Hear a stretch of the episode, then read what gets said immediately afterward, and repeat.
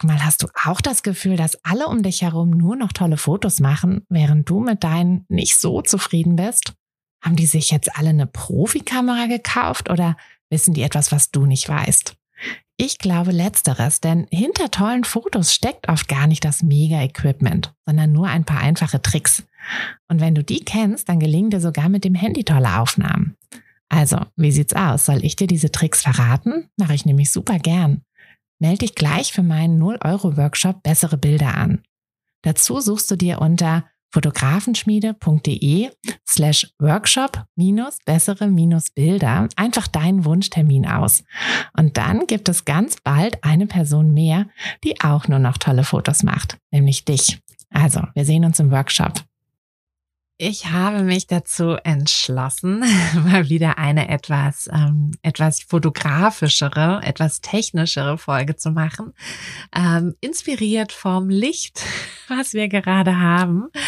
Ähm, denn ja, dieser Frühling, dieses Licht im Frühling, es ist einfach so, so schön. Ich glaube, es gehört auch zu den Dingen, die ich am Frühling einfach am allermeisten liebe. Ähm, vor allem, wenn mich so ein bisschen hm, früher morgens, also so, ne, jetzt nicht um sechs, aber um acht ist das Licht eigentlich auch noch schön. Ähm, oder ein bisschen später am Nachmittag, später in Richtung Abend hin ähm, rausgehe. Dann habe ich echt immer so das Gefühl, das Licht ist so wie frisch gewaschen. Und ich merke dann richtig, wie mein Herz plötzlich so ein bisschen anfängt zu klopfen, weil das Licht so schön ist und wie ich auch unbedingt äh, ja zur Kamera greifen möchte, ähm, weil es in solchen Momenten einfach unmöglich ist, schlechte Fotos zu machen. Wenn, wenn das Licht toll ist, dann können wir eigentlich auch nur gute Fotos machen. Aber diese Folge heißt nicht, wie wir gute Fotos bei gutem Licht machen, denn ähm, dann wäre die Folge schon zu Ende. da hätte ich dann einfach nur gesagt, nehmt die Kamera und macht Fotos. Punkt. Ähm, nein, diese Folge soll eigentlich eher in die genau entgegengesetzte Richtung gehen, wie wir nämlich auch bei nicht so gutem Licht schöne Fotos machen. Ähm, denn ja, es gibt ja auch diese Tage mit nicht so tollem Licht und die wollen wir der Fairness halber auch berücksichtigen. Also heute in dieser Folge geht es darum, wie ihr ja mit so ziemlich jedem Licht gut klarkommt. Hi, ich bin Tina und das ist der Fotografenschmiede Podcast. Es ist Montagmorgen und der einzige Grund, warum ich nicht bei einem langweiligen Bürojob sitze, sondern hier mit euch und einer großen Tasse Kaffee sein darf, ist die Fotografie. Seit ich mich als Fotografin selbstständig gemacht habe, bestimme ich nämlich selbst wann und vor allem was ich arbeite. Für mich war der Schritt in die Selbstständigkeit eine der besten Entscheidungen. Und weil ich denke, dass wir alle glücklicher wären, wenn wir unsere Träume verwirklichen und an uns glauben, möchte ich euch auch auf eurem Weg in euer eigenes Fotobusiness begleiten. Und genau das machen wir hier in diesem Podcast. Wir gehen gemeinsam die Schritte in die Selbstständigkeit, tauchen in den Fotografinnenalltag ein und wir bringen diese kleine, unnötige Stimme zum Schweigen, die uns noch zweifeln lässt. Denn eins ist klar, mit so viel Herzklopfen kann unser Herzensbusiness nur gut werden. Also schnapp dir einen Kaffee und lass uns mit der Folge loslegen.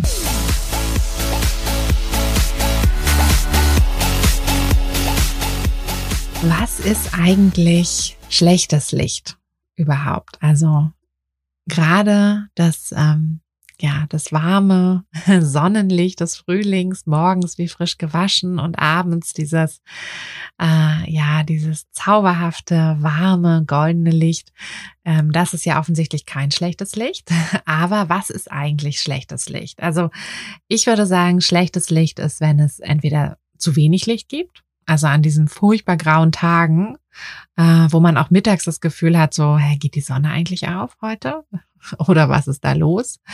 Ähm, zu viel Licht gibt es natürlich auch. Ähm, gerade, also ich finde, jetzt geht es gerade noch so im Frühling, aber mh, mm, im Sommer ist es natürlich so um die Mittagszeit oft mal auch zu viel Licht. Also ihr kennt das ja, ne? wenn man mal so draußen ist und das Gefühl hat, man müsste den ganzen Tag blinzeln, weil es einfach so irre hell ist.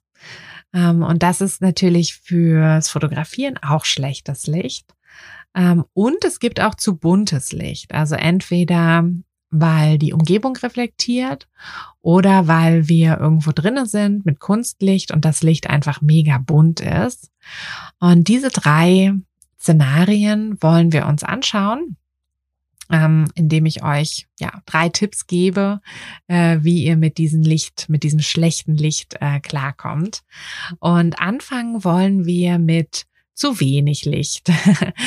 ähm, ja, zu wenig Licht. Äh, ich habe es schon gesagt, das ist ja an manchen Tagen, wo es einfach super grau ist, ähm, wo es wo einfach die Sonne gefühlt nicht aufgeht. Natürlich ist sie da, aber äh, sie versteckt sich halt hinter einer riesigen Wolkendecke oder vielleicht sind wir auch in ähm, irgendwo drin, weil wir eine ähm, ja, weil wir vielleicht eine Familie zu Hause begleiten, vielleicht bei einem Newborn, äh, bei einer Newborn-Reportage oder Familienreportage oder vielleicht ähm, ist es geht es auch um eine Hochzeit oder oder ähm, und wir sind im Standesamt äh, drin oder vielleicht regnet es draußen und das Paar sagt, oh, ich möchte gern, wir möchten gern die Bilder drinnen machen.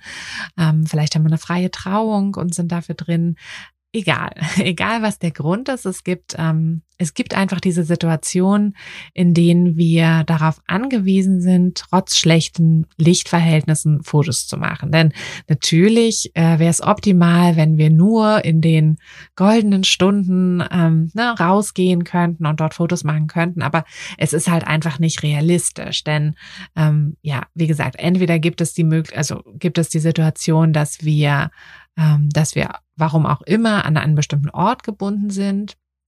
Oder manchmal sind wir auch an eine bestimmte Zeit gebunden, weil eine Familie zum Beispiel ein Familienshooting machen möchte ähm, zu einer bestimmten Zeit, wo die Kinder halt gerade wach sind. Denn klar ist es schön, wenn wir, wenn wir alle Fotos in der goldenen Stunde machen könnten. Aber wenn wir im Sommer ähm, wenn wir im Sommer dann irgendwie um 10 Uhr abends ein Familienshooting machen wollen, dann wird das wahrscheinlich nicht so gut funktionieren.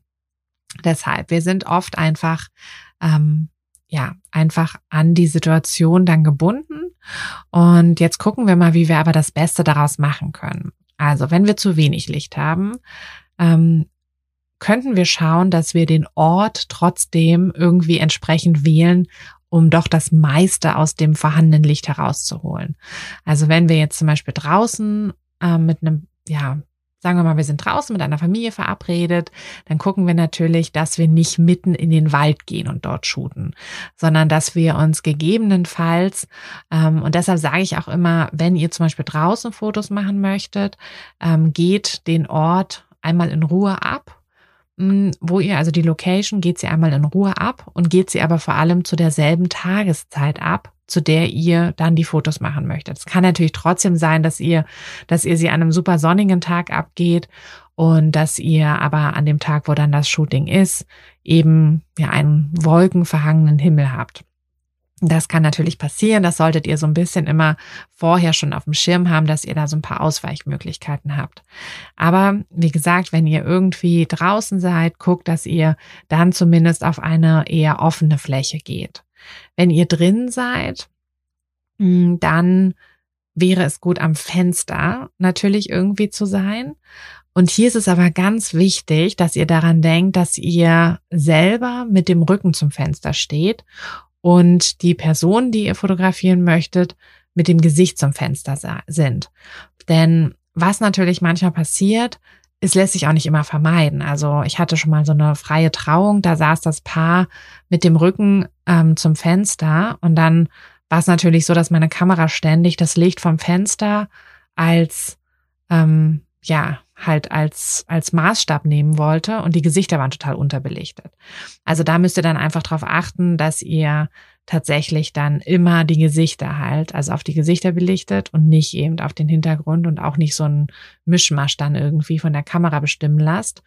Das ist ganz wichtig. Aber wenn ihr die Möglichkeit habt, da was zu beeinflussen, dann stellt ihr die Leute so, dass sie mit dem Gesicht zum Fenster sind. Und wenn das irgendwo drinne ist, ne, wenn das zum Beispiel eine Neugeborenen-Reportage ist oder oder, dann guckt, dass ihr vielleicht ein bisschen mehr ans Fenster. Ne? Dann wird halt der Sessel, ähm, in dem die Mama stillt, wird dann halt ans Fenster gerückt oder oder. Also wenn das irgendwie geht, versucht das und passt draußen und auch drin auch ein bisschen mit dunklen Hintergründen auf. Also es kann natürlich ein ganz cooler Stil sein. Ähm, Gerade so, wenn man so ein bisschen so ja, diese, diese stärkeren Kontraste möchte, dann kann das auch ein cooler Stil sein, wenn man einen sehr dunklen Hintergrund hat. Aber der schluckt natürlich auch nochmal Licht. Also wenn man, wenn ihr darauf aus seid, eher hellere Fotos zu machen, dann solltet ihr die dunkleren Hintergründe auch meiden.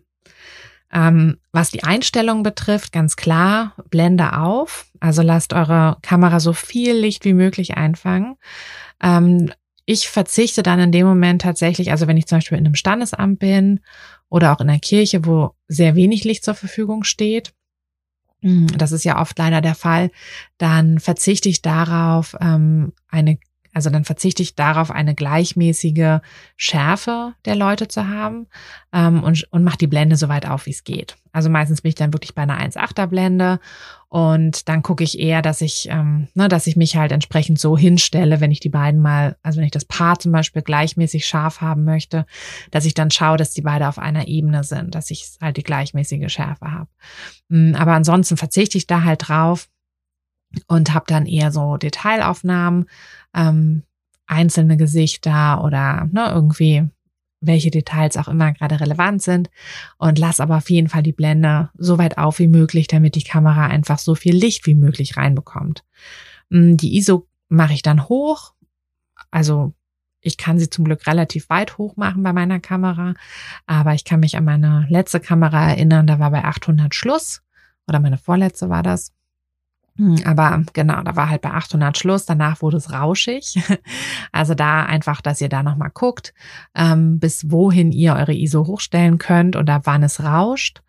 Hm, guckt auch, dass ihr sie selber einstellt. Also nicht irgendwie eine Halbautomatik wählen und auch nicht die ISO auf Automatik lassen. Denn gerade in dunklen Räumen kann es sein, dass eure Kamera die gnadenlos hochpumpt und ihr dann so verrauschte Bilder habt. Und da, ja, da habt ihr dann einfach keine richtige Kontrolle. Also lasst die ISO ähm, nicht auf Automatik, stellt sie selber ein und findet für eure Kamera einmal raus, wie hoch ihr mit der ISO gehen könnt. Und dann natürlich die Belichtungszeit entsprechend anpassen und zwar so lang wie möglich. Ne? Also ihr kennt das ja selbst, wenn ihr in einem dunklen Raum seid oder wenn ihr in einen dunklen Raum reingeht, euer Auge braucht ein bisschen Zeit, um sich an das Licht zu gewöhnen, an das wenige vorhandene Licht ähm, und wird dann aber mit der Zeit immer besser sehen. Wenn wir nachts irgendwie das Licht ausmachen, im ersten Moment sehen wir gar nichts und dann kurze Zeit später können wir alles im Raum auch ganz gut erkennen. Und so geht das unserer Kamera ja auch. Mm, umso länger wir sie in einem bei schlechten Lichtverhältnissen hinschauen lassen, umso umso besser werden die Bilder dann auch. Umso mehr Licht kann sie dann halt für die Bilder ähm, einsammeln. Und hier einfach immer dran denken, dass ihr aber nicht zu lange belichtet. Also, dass ihr maximal den, ähm, ja, maximal den Umkehrschluss aus der Brennweite nehmt. Also, wenn ihr einen 50 Millimeter Objektiv habt, dann maximal eine ein 50. Sekunde belichten. Ähm, wenn ihr einen 80 Millimeter habt oder ja, also ich habe ja einen 85er, ähm, da geht dann halt eben nur eine 185. Ähm, wenn ihr mit einem 200er zum Beispiel fotografiert, dann ist es halt nur eine ein 200 Sekunde. Also umso, umso länger die Brennweite ist, umso kürzer ist die Belichtungszeit weil es sonst verwackeln würde. Hier spielen natürlich auch noch so Dinge wie ein Bildstabilisator mit rein. Hm, wenn ihr ein Stativ habt, könnt ihr natürlich auch noch mal länger ähm, belichten, dann müsst ihr das ja nicht mehr halten. Aber da ist dann natürlich irgendwann die Frage, ob sich nicht die Leute vor der Kamera bewegen. Also diese ganzen Sachen müsstet ihr mit rein ähm, reinrechnen, rein bedenken. Aber so die Faustformel ist eigentlich immer, den Umkehrschluss aus der Brennweite zu nehmen und dann einfach mal zu schauen. Ne? Also es gibt natürlich trotzdem, wenn ihr keinen Bildstabilisator habt, dann wird es wahrscheinlich trotzdem ein bisschen verwackeln. Da müsst ihr dann kürzer belichten, aber da müsst ihr einfach mal gucken. Die meisten Kameras oder Objektive haben eigentlich einen Bildstabilisator drinne. Aber ja, das äh, auf jeden Fall ganz wichtig, dass ihr diese Einstellung halt entsprechend ähm, anpasst und dadurch eben auch nochmal das Beste aus dem Bild rausholt. So, was ist jetzt, wenn genau das Gegenteil der Fall ist, wenn ihr zu viel Licht habt? Wenn ihr zum Beispiel äh, mitten im Sommer zur Mittagszeit fotografiert, weil, mh, weil ihr eine Hochzeit fotografiert und das Paar-Shooting nur zu der Zeit funktioniert, ne? weil das Paar halt nur Trauung ist irgendwie um zwölf und ähm, die wollen dann zu Kaffeekuchen um 15 Uhr wollen sie dann bei ihren Gästen sein und dann habt ihr eben von 13 bis 15 Uhr das Zeitfenster für ein Paar-Shooting, was natürlich ja nicht so schön ist, als hättet ihr das Paar-Shooting hm, später oder früher. Aber hm, das ist ja nun mal nicht immer zu ändern. Grundsätzlich ist es natürlich so, ähm, dass ihr die Gespräche, also Vorgespräche irgendwie nutzen solltet. Also wenn ihr euch mit dem Brautpaar trefft und die Hochzeit besprecht oder auch wenn ihr ein anderes Shooting habt, dass ihr natürlich die Lichtverhältnisse besprechen solltet. Dass ähm, ihr seid da der Fachmann oder die Fachfrau und solltet dann halt natürlich auch eure Kunden darüber aufklären, ähm, wann mit welchen Bildern zu rechnen ist und was, ne, was das Licht halt an den, also zu dem Moment macht. Aber wie gesagt, manchmal geht das nun mal nicht anders und dann müsst ihr halt gucken, dass ihr das Beste aus der Situation rausholt. Also wenn ihr in der Mittagssonne draußen fotografiert, dann müsst ihr in den Schatten, also zumindest wenn die Sonne scheint. Wenn es ein wolkiger Tag ist, ist es natürlich egal. Mm, aber wenn das ein sonniger Tag ist, müsst ihr in den Schatten. Also ihr solltet nicht irgendwie versuchen, draußen in der Sonne Fotos zu machen. Es wird nicht richtig funktionieren. Ähm, ihr werdet da einfach keinen Spaß mit haben. Denn entweder werden die Leute krass blinzeln, ähm, alles wird irgendwie überbelichtet sein und halt auch falsch belichtet. Also ähm, ihr müsst in den Schatten. Also das ist wirklich, das muss irgendwie möglich sein, mm, ist aber in der Regel auch irgendwie möglich. Ne? Also ähm, wenn ihr ein Paar-Shooting von einer Hochzeit am Strand irgendwie plant, dann solltet ihr euch auf jeden Fall immer noch einen Plan B überlegen, wenn das Paar-Shooting um die Mittagszeit stattfindet. Denn am Strand gibt es natürlich oft keine Möglichkeiten, irgendwie in den Schatten zu gehen. Hm, aber in der Nähe vom Strand wird es sicherlich auch irgendwelche, ähm, ja, einen kleinen Wald oder irgendwie sowas geben. Also guckt, dass ihr da raus aus der Sonne geht. Ähm, Ansonsten, wenn die Sonne nicht ganz hoch am Himmel steht, sondern schon ein bisschen tiefer, ähm, dann schaut, dass ihr gegen die Sonne fotografiert. Mm, also, dass quasi die Personen die Sonne im, im, im Rücken haben, damit sie nicht blinzeln und damit halt auch nicht diese ganz harten Schatten auf deren Gesichtern sind. Und achtet da auch darauf, wenn ihr mehrere Menschen nebeneinander habt, dass nicht der eine dann irgendwie das Gesicht in der, halb in der Sonne hat und der andere im Schatten, denn das kann man im Nachhinein auch nicht mehr bearbeiten. Also ihr könnt dann nicht die eine Hälfte vom Gesicht irgendwie die Sonne da rausholen und also theoretisch ist es natürlich möglich mit sehr vier Stunden ähm, Bildbearbeitung, aber wirklich praktisch ist das eigentlich nicht. Also ähm, versucht gegen die Sonne zu fotografieren und ähm, stellt die Belichtung dann auch auf jeden Fall auf die Person, also auf die Gesichter ein. Ne? Guckt, dass ihr die Gesichter richtig belichtet, also nicht den Hintergrund. Den Hintergrund könnt ihr, wenn ihr RAW fotografiert, in den meisten Fällen ähm, später zurückholen, also über die Bildbearbeitung. Das funktioniert eigentlich ganz gut, aber mh, hm, erstmal müsst ihr auf jeden Fall auf den, ähm, auf die Gesichter euch konzentrieren, auf die Gesichter fotografieren. Und ähm, was die Einstellung betrifft, ähm, Belichtungszeit natürlich so kurz wie möglich, ne? Also so wie ihr halt in die Sonne blinzelt, sollte auch eure Kamera nur blinzeln. Das ist eigentlich auch kein Problem. Die Blende würde ich trotzdem offen lassen. Also die Blende würde ich in dem Moment auch trotzdem darauf sich darauf konzentrieren, was ihr für ein Bildstil wollt. Ne? Also wenn ihr jetzt, natürlich, wenn ihr die Blende weiter zumachen würdet, dann würde auch weniger Licht reinkommen, aber dann hättet ihr halt auch viel, viel mehr ähm, ja, viel, viel mehr Schärfe, die ihr eventuell nicht wollt, habt dann keinen verschwommenen Hintergrund mehr. Mhm, deshalb also die Blende ähm, an eurem, an dem gewünschten Bildstil orientieren und nicht am Licht in dem Moment. Mhm, die ISO könnt ihr ja auf 100 oder 200 lassen, das macht dann auch keinen Unterschied mehr. Ähm, da könnt ihr eigentlich auch nicht allzu viel, ähm, allzu viel mehr umstellen. Also halt einfach dran denken, ne, dass ihr die, dass ihr jetzt nicht auch noch die ISO irgendwie auf, ähm, auf 1600 habt oder so. Aber ähm, es bringt jetzt auch nichts, sie noch tiefer zu stellen. Also, also bei 50 oder so, das ist auch egal. Aber die Belichtungszeit ist dann eben euer, euer Helfer und die kann man ja wirklich sehr, sehr, sehr kurz machen. genau. Wenn ihr ähm, aus welchem Grund auch immer Langzeitbelichtung machen wollt, dann könnt ihr euch aber auch einen Filter vor die ähm, Linse setzen. Mm, also das ist dann quasi wie so eine Sonnenbrille, so ein ND-Filter wie so eine Sonnenbrille für eure Kamera. Da gibt es die verschiedensten, ähm, die verschiedensten Stufen und da könnt ihr auch relativ eine relativ äh, dunkle Sonnenbrille quasi eurer Kamera aufsetzen. Ja, und was machen wir in dem schlimmen Fall, in dem das Licht zu bunt ist? Also ich erinnere mich an einige Hochzeiten, bei denen die Location irgendwie so ein, ja, so ein hellgrünes Licht oder ein rosa Licht hatte oder so. Ähm, und ich erinnere mich auch an einige Shootings, bei denen die Kunden sehr grelle Kleidung anhatten. Also gerade bei Kindershootings, wo dann irgendwie, ja, die Kinder halt so eine leuchtend leuchtend rote Regenjacke oder leuchtend pinke Regenjacke ähm, oder auch mal die Erwachsenen solche Sachen anhatten und es dann einfach das Problem gibt, dass wir zu buntes Licht haben. Ähm, hier einfach mal, ja, natürlich so ein bisschen, äh, wenn wir nach den einzelnen Dingen unterscheiden. Also wenn das Problem die bunte Kleidung ist, dann versuchen natürlich die auszuziehen. Also ähm, falls darunter sich noch ein ähm, ein etwas ähm, ja moderater ähm, gefärbtes T-Shirt oder so befindet, dann wäre das natürlich besser.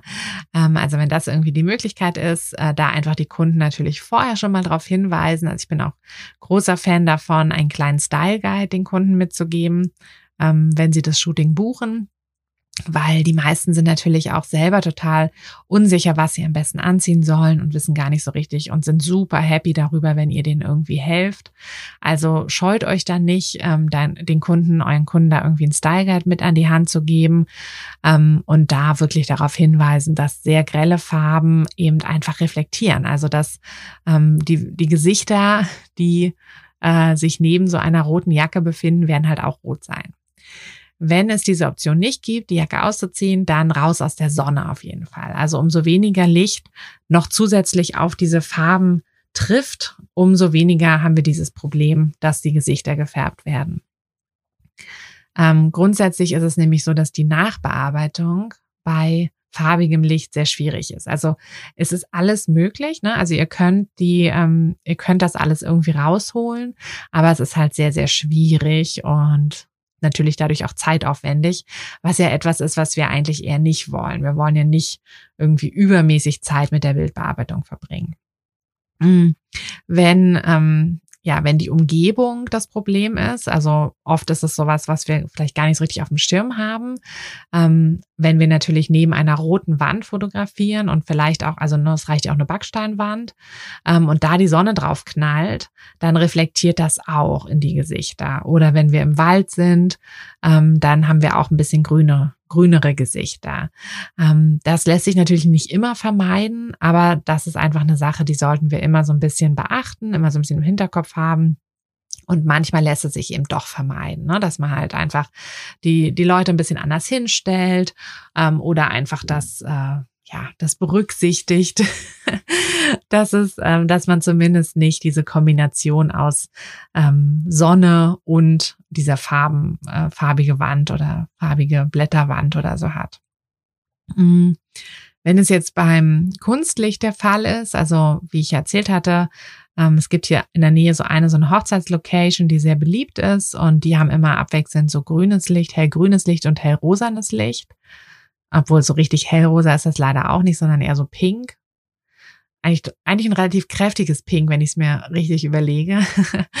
Und ähm, ja, hier ist es tatsächlich so, dass wir nicht so wahnsinnig viel machen können. Also wir können natürlich, ähm, wir können natürlich blitzen, aber da müssen wir die Menschen direkt anblitzen und das wollen wir dann halt auch nicht, weil dann haben wir halt so ein typisches Blitzfoto, ähm, was einmal unangenehm ist ähm, für die, die fotografiert werden und natürlich das Foto ist halt auch nicht so geil. Hm, hier müssen wir dann in der Nachbearbeitung tatsächlich doch ein bisschen mehr Zeit aufbringen.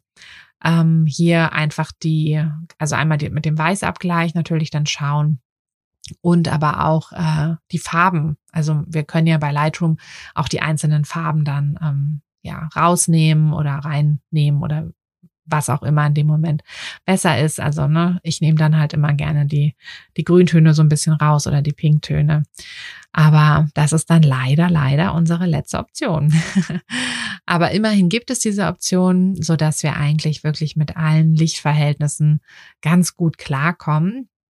Hm, aber wie ich ja auch schon gesagt habe, ähm, wir sind ja als Fotografen die, die sich damit auskennen. Wir sind die, die wissen, zu welchen Zeiten das Licht schön ist. Und in vielen Fällen haben wir ja eben doch die Möglichkeit, das auch zu steuern. Ähm, können natürlich, wenn wir zum Beispiel Hochzeits, ähm, eine Hochzeitsbesprechung machen, also ich mache die auch immer so früh wie möglich, sodass das Paar ähm, in der Regel sogar noch gar nicht so, so sehr fest sein, ähm, sein Hochzeitstag durchgeplant hat, so dass ich da noch so ein bisschen eingreifen kann und auch so ein bisschen helfen kann. Und dann ist es auch einfach unsere Aufgabe als Fotografen, ähm, die zu informieren, wie wir oder also wann das Licht am besten ist und wann wir das Shooting machen sollten, so dass ähm, dass wir einfach da noch die meiste Möglichkeit haben, ein bisschen mit einzugreifen. Ich hoffe, dass ihr ganz tolle Lichtverhältnisse habt, dass ihr ähm, dieses wunderschöne Licht gerade einfach schön nutzen könnt, ähm, dass ihr ganz viele Shootings jetzt in der goldenen Stunde habt oder bei dem frisch gewaschenen Vormittagslicht und dass ihr einfach wundervolle Shootings habt. Ähm, ich würde mich ganz sehr freuen, wenn ihr mir schreibt, wenn ihr tolle Shootings hattet. Ähm, wenn ihr mögt, könnt ihr mir auch gerne Fotos schicken. Freue ich mich auch immer drüber. Ich freue mich einfach darüber, wenn wir uns ein bisschen austauschen. Ähm, wenn ihr Fragen habt, Probleme habt oder Wünsche für diese, für diesen Podcast, könnt ihr den mir auch, die mir auch gerne schicken. Ähm, ich versuche dann das irgendwie mit unterzubringen. Manche, manche Themen sind natürlich ein bisschen schwieriger für so einen Podcast, andere Themen hin, hingegen besser. Ähm, vielleicht habt ihr ja auch Wünsche für die Espresso-Folgen, die es jetzt jeden Mittwoch neu gibt. Ähm, da gibt es immer einen kurzen kleinen Tipp für euren Alltag aus meinem Alltag. Ähm, also falls ihr da Wünsche oder Tipps habt oder benötigt, ähm, schreibt mir auch gerne. Und dann wünsche ich euch jetzt eine wunderschöne Woche und hoffe, wir hören uns am Mittwoch auf einen kleinen Espresso und am nächsten Montag wieder auf eine Tasse Kaffee. Bis bald, eure Tina. Hat dir der Podcast gefallen, dann würde ich mich sehr über eine Bewertung freuen. Und du kannst den Podcast natürlich auch sehr gerne abonnieren, sodass du keine der zukünftigen Folgen verpasst. Wenn du mich nicht nur hören, sondern auch sehen möchtest, dann folg mir doch sehr gerne bei Instagram. Und dort kannst du mir auch immer schreiben, wenn du Vorschläge, Wünsche oder Anregungen für diesen Podcast hast oder einfach Fotofragen loswerden möchtest. Ich freue mich auf jeden Fall ganz doll von dir zu lesen oder von dir zu hören. Und ja, würde sagen, bis bald auf einen virtuellen Kaffee. Deine Tina. Hey du, Fotografin, hast du dich schon auf die Warteliste für die nächste Business-Kursklasse gesetzt? Nein? Weil du noch keine Fotografin bist oder weil du keine sein möchtest? Weißt du, was ich glaube? Dass du schon viel weiter bist, als du vielleicht denkst und dass du nur noch etwas Hilfe bei den konkreten Schritten in dein Fotobusiness brauchst und jemanden, der dich unterstützt und dir bei Fragen und Problemen weiterhilft. Genau das also, was du im Businesskurs bekommst. Deshalb setz dich am besten gleich auf die Warteliste unter fotografenschmiede.de slash business-kurs. Und dann verwandeln wir bald gemeinsam dein Herzklopfen für die Fotografie in dein Herzensbusiness. Denn dafür bist du doch hier, oder?